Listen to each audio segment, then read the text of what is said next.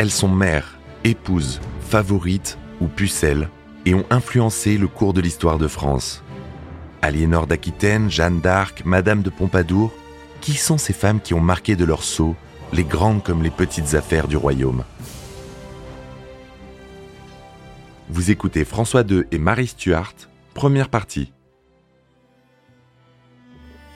Ô déesse immortelle, écoute donc ma voix, toi qui tiens en tutelle mon pouvoir sous tes lois, afin que si ma vie se voit en bref ravie, ta cruauté la confesse périt par ta seule beauté. Et néanmoins la flamme qui me brûle en enflamme de passion n'émeut jamais ton âme d'aucune affection.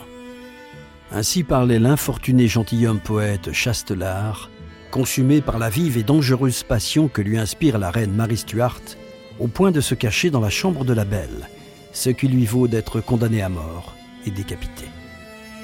Reine d'Écosse à six jours, en 1542, d'abord promise au fils du roi d'Angleterre, Marie Stuart, arrive à la cour de France à six ans, où elle est élevée avec le dauphin François, fils d'Henri II. Marie Stuart, qui est une très belle femme, il paraît qu'elle faisait 1m75, qu'elle avait des, yeux éblouissants, qu'elle était, elle était vive, elle était joyeuse. Michel de Decker, écrivain d'histoire. Eh bien, devient reine de France en épousant le petit François II. À l'aube des guerres de religion, les factions catholiques et protestantes s'affrontent déjà pour le pouvoir. Marie Stuart, c'est tout un symbole. Jean-François Beige, écrivain. Avec un père roi d'Écosse et une mère française, elle incarne cette longue tradition d'alliance entre la France et l'Écosse contre leur ennemi séculaire, l'Angleterre. Par sa grand-mère Marguerite Tudor, Marie Stuart est une héritière présomptive du trône d'Angleterre. Le royaume, devenu anglican par la volonté d'Henri VIII, fait alors l'objet d'une farouche guerre de succession avant que la couronne ne soit finalement déposée sur la tête d'Élisabeth Ier. La mort du roi de France, François II, en 1560, ramène Marie Stuart en Écosse, royaume également en proie aux dissensions religieuses. Après deux remariages imprudents, un assassinat et une gouvernance malhabile, elle devient une souveraine décriée. Contrainte d'abdiquer en faveur de son fils, elle est emprisonnée avant de s'enfuir en Angleterre où elle va demeurer captive pendant 18 ans. Accusée de comploter contre Élisabeth Ier, le destin tragique de Marie Stuart la conduit sur l'échafaud le 8 février 1587 et va inspirer pour des siècles des générations entières d'écrivains, laissant place à la légende de l'intrigante et de la reine martyre, victime du protestantisme.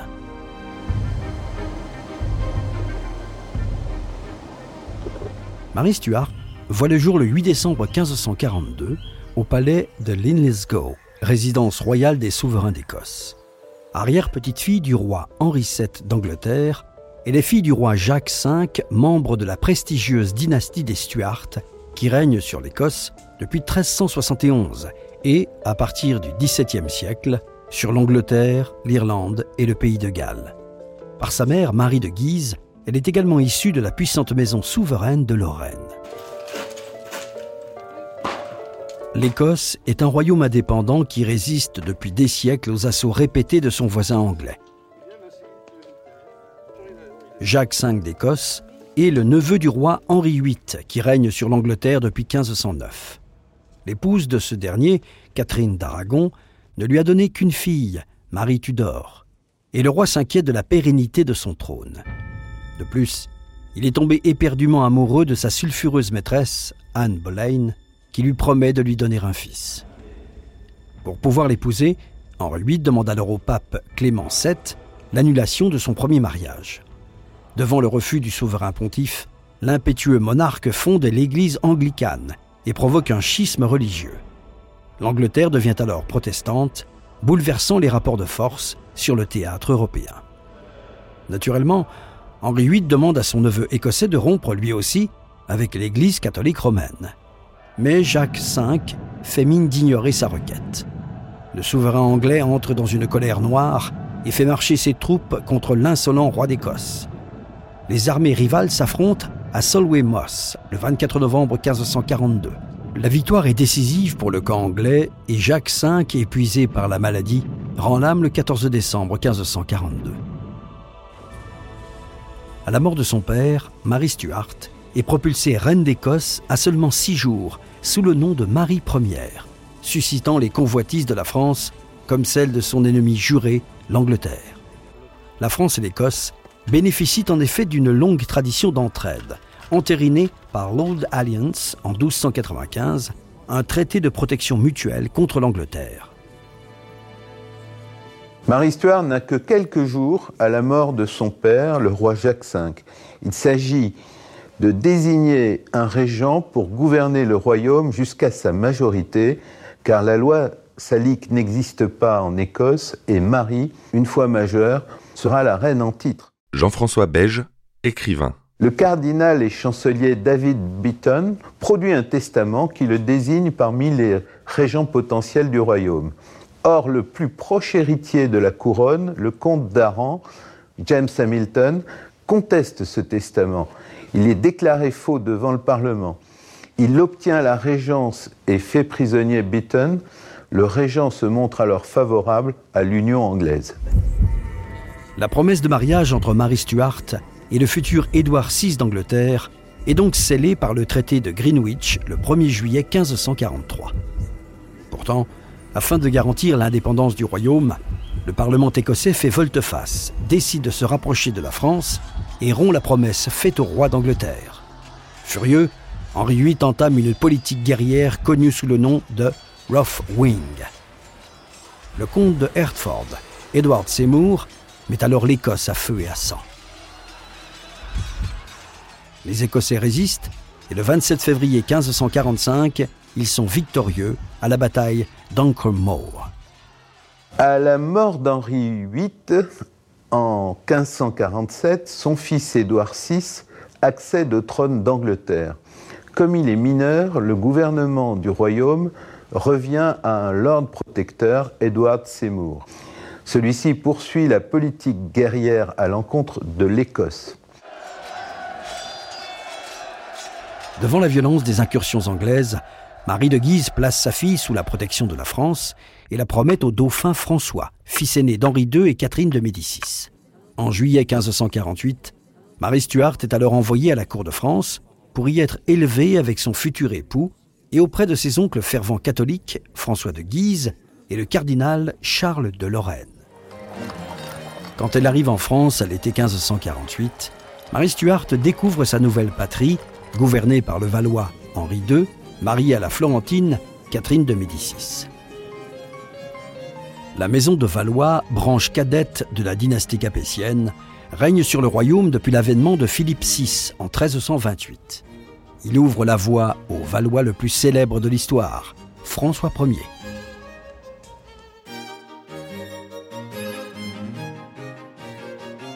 Le fils de ce dernier, Henri II, hérite d'une France forte, mais au cœur d'un duel avec l'autre puissance catholique européenne, la maison de Habsbourg, dirigée par l'empereur Charles Quint.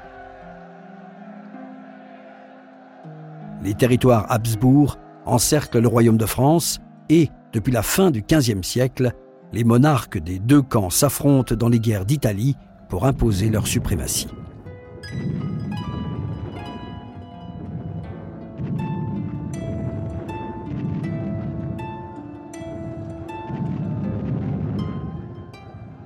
Ce duel naît à la fin du XVe siècle, à partir du moment où la France commence à reprendre une autorité.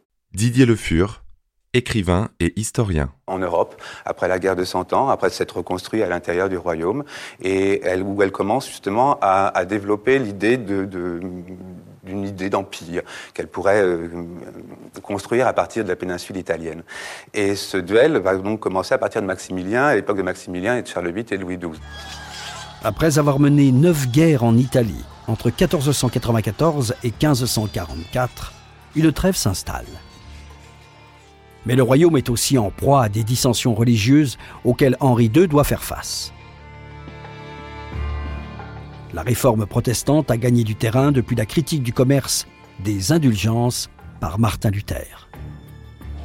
Dans ses 95 thèses, placardées sur la porte de l'église de Wittenberg en 1517, le réformateur prônait un retour aux sources du christianisme en attaquant ces papes, devenus des princes qui se fourvoient dans le luxe. Dans les années 1550, Jean Calvin organise cette conquête des âmes et fédère les protestants français. La réforme séduit de plus en plus d'adeptes et Henri II ne parvient pas à instaurer l'unité religieuse du royaume. Sous l'influence de sa favorite, la très catholique Diane de Poitiers, le roi mène alors une politique répressive à l'égard de ceux qu'on appelle les Huguenots. La période d'Henri II, c'est le début des guerres de religion, exactement. Michel de Decker, écrivain d'histoire. Henri II n'est pas très partisan de, la cause huguenote ou protestante. Et en cela, il est extrêmement influencé par Diane de Poitiers, qui a été élevée dans le catholicisme pur et dur, et qui lui dit, à Henri, elle lui dit, il ne faut pas que les huguenots euh, aient une influence considérable. On va d'ailleurs à cause d'elle, ou, grâce à elle, disaient les catholiques de cette époque-là, signer l'édit des Couans qui interdisait le culte protestant sur le royaume de France. Dans ce climat religieux extrêmement fragile, Marie Stuart grandit aux côtés de son futur époux, le jeune François, et se lie d'amitié avec la sœur de ce dernier, Élisabeth de Valois. Les deux princesses reçoivent une éducation humaniste et entretiennent une abondante correspondance. Sa grand-mère, Antoinette de Bourbon, et ses oncles, François de Guise et le cardinal de Lorraine, veillent à ce qu'elle reçoive une bonne éducation catholique. Jean-François Beige écrivain. Comme Marie est la future reine de France, dans son entourage, on joue des coudes pour se placer au mieux auprès d'elle. Les Guises étant lorrains, d'ailleurs souvent on les surnomme les Lorrains. Michel Carmona, historien. Euh, ne sont pas français. Il y a une partie de la Lorraine qui dépend de la France et il y a la partie la plus importante qui fait partie de l'Empire et qui est donc une principauté indépendante. Donc, euh, ayant un pied en France et un pied à l'extérieur de France, euh, ils ont euh, la possibilité de jouer un rôle extrêmement important. La beauté et l'érudition de la jeune reine d'Écosse fascinent les poètes de la cour tels Joachim du Bellay ou encore Brantôme. En bon courtisan, Brantôme ne tarit pas d'éloges sur la jeune reine d'Écosse et la décrit ainsi. Venant sur les 15 ans, sa beauté commença à apparaître comme la lumière en plein midi et en effacer le soleil lorsqu'il luisait le plus fort. Elle avait encore cette perfection pour embraser le monde, la voix très douce et très bonne. Pendant ce temps, sur le théâtre européen, un nouvel équilibre semble se mettre en place. Après la mort du jeune roi d'Angleterre, le protestant Édouard VI, en 1553, sa demi-sœur, Marie Tudor, fille d'Henri VIII et de Catherine d'Aragon, parvient par la force à monter sur le trône d'Angleterre. La reine entreprend alors de ramener le royaume dans le giron catholique. L'année suivante, la mère de Marie Stuart, Marie de Guise, devient régente du royaume d'Écosse. Mais la situation reste tendue entre Valois et Habsbourg et le duel reprend la voie des armes. Charles Quint tente d'annexer aux Pays-Bas espagnols Cambrai et les principales villes de Lorraine, province protégée par la France. Henri II riposte aussitôt en s'emparant de Toul, Metz et Verdun. Une courte trêve est conclue après l'abdication de Charles Quint le 25 octobre 1555 en faveur de son fils Philippe II d'Espagne. Mais le 7 juin 1557, Marie Tudor, reine d'Angleterre et nouvelle épouse de Philippe II d'Espagne, déclare la guerre à la France, prenant ainsi part au conflit. Les forces espagnoles envahissent la France, depuis les Pays-Bas, et infligent à Henri II une sévère défaite à Saint-Quentin. Le connétable de Montmorency, rival des Guises, est fait prisonnier. François de Guise s'empare alors héroïquement de Calais, dernière enclave anglaise sur le territoire français, en janvier 1558. Marie Tudor meurt la même année, laissant le trône d'Angleterre vacant.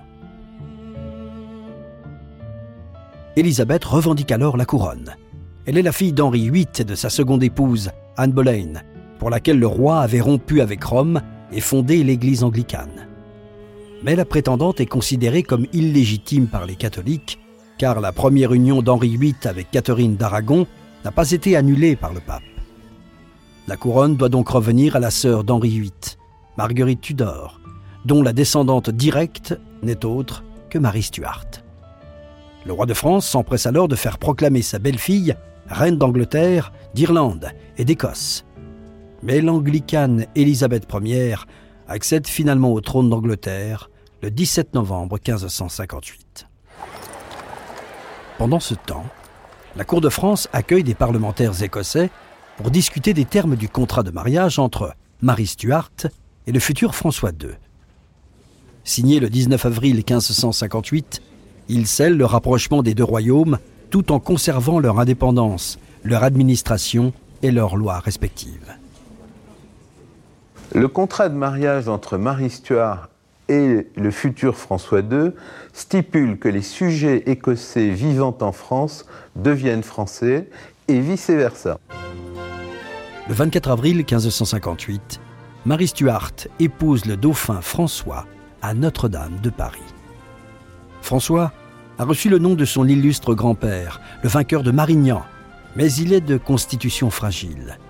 Le dauphin partage la passion familiale pour la chasse et se lance sans modération dans ce violent substitut de la guerre. Mais son état de santé ne lui permet pas d'égaler son père. Ce mariage stratégique permet aux Guises d'affermir leur influence à la cour. Alors on sait qu'Henri II, qui est partisan du pape, hein, il est catholique dans l'âme profondément, et surtout grâce à sa maîtresse Diane de Poitiers, qui l'est plus encore, eh bien, euh, est très proche des Guises, qui eux sont, sont également des catholiques purs et durs. Michel de Decker, écrivain d'histoire. En faisant épouser la petite Marie, euh, la petite Marie Stuart, à son fils François II, son aîné, eh bien, il introduit les Guises à la cour française, puisque Marie est la fille d'une Guise, précisément. Alors que les festivités du mariage s'achèvent, une paix se dessine en Europe. toute l'Europe pratiquement est, en cause. Hein. L'Angleterre, la Hollande, euh, l'Espagne, et euh, tous ces pays-là euh, vont devoir signer, enfin signer les accords de Cateau-Cambrésis. En quoi consistent ces accords? Eh bien, ce sont sensiblement des affaires religieuses, parce que Henri II cède toutes ses prétentions sur l'Italie en demandant à l'Espagne de l'aider éventuellement contre les Huguenots. Et avec l'Angleterre, eh bien, il joue le jeu contraire, il dit à, Élisabeth, la reine d'Angleterre, eh bien écoutez, en effet, vous avez consacré le culte anglican chez vous, euh, je ferme les yeux, mais vous me rendez Calais. Il a récupéré Calais.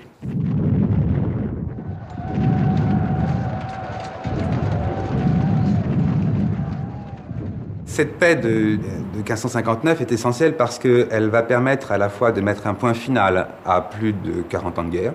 Didier Le Fur, écrivain et historien. À, recréer des liens entre l'Empire, euh, conduit non plus par Charles Quint parce qu'il a abdiqué, mais euh, par son fils Philippe II, et en partie en tout cas, et par l'Angleterre qui euh, maintenant est sous la tutelle de Élisabeth Ier.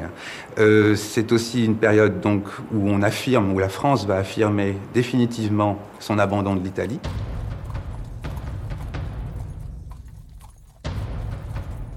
Henri II a accepté cette paix qui paraît pour beaucoup aujourd'hui une paix malheureuse parce que quand on imagine qu'il a rendu toutes ses conquêtes de, de son règne, c'est-à-dire la Corse, une partie du Luxembourg, une partie des Flandres et la Savoie, et puis tous ces droits qu'il avait euh, sur Gênes, sur Milan et sur Naples.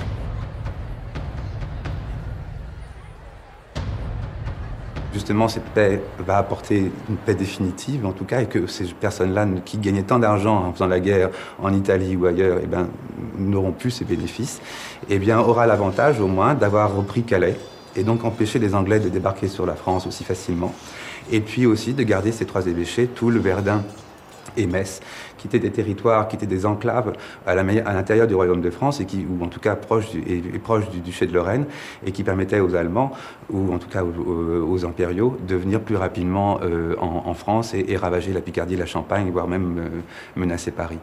Stratégiquement, c'était finalement très très fin, mais c'était pas spectaculaire euh, par rapport à, à une idée de conquête.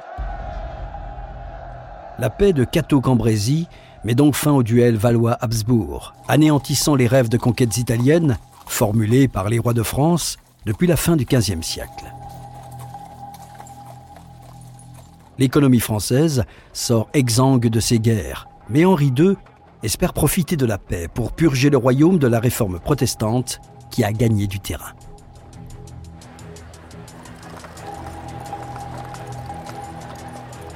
Pour concrétiser la paix avec les Habsbourg et assurer l'équilibre entre les deux pays, Henri II organise des fêtes somptueuses pour le mariage de sa fille aînée, Élisabeth de Valois, avec le monarque le plus puissant d'Europe, Philippe II d'Espagne. Élisabeth de Valois est une des filles de Henri II et va épouser, donc après, comme tous les paix euh, se finissent souvent par des mariages, elle va épouser Philippe II d'Espagne. Et donc, liée par le mariage, en plus des traités de paix et, de tous les, contrats qui ont été faits, donc liés spirituellement deux nations qui se sont fait la guerre pendant 40 ans, c'est-à-dire la France et l'Empire. Henri II est un colosse, euh, bel homme, rompu à tous les exercices physiques. Il tient beaucoup de François Ier, son père.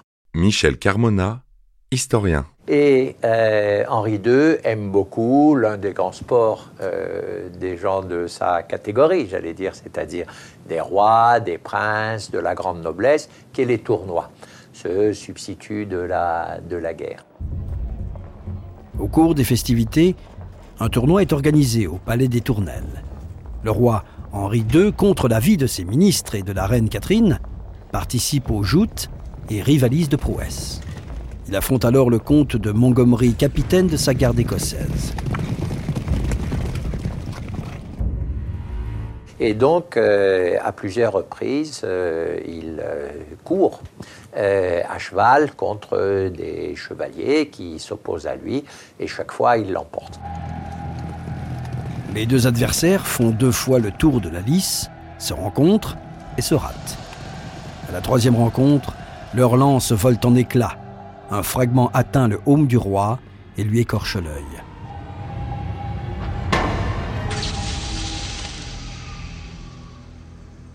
Victime d'une infection, Henri II succombe le 10 juillet 1559. Vous venez d'écouter À l'ombre des monarques. Si vous avez aimé ce podcast, vous pouvez vous abonner sur votre plateforme de podcast préférée et suivre Initial Studio sur les réseaux sociaux. À l'ombre des monarques est un podcast coproduit par Initial Studio et Merapi, adapté de la série documentaire audiovisuelle Les Rois de France, produite par Merapi. Cet épisode a été écrit par Thierry Bruand et Dominique Mougenot. Il a été réalisé par Dominique Mougenot. Production exécutive du podcast Initial Studio. Production éditoriale Sarah Koskiewicz et Mandy Lebourg assisté de Sidonie Cotier. Montage Johanna Lalonde, avec la voix de Morgane Perret.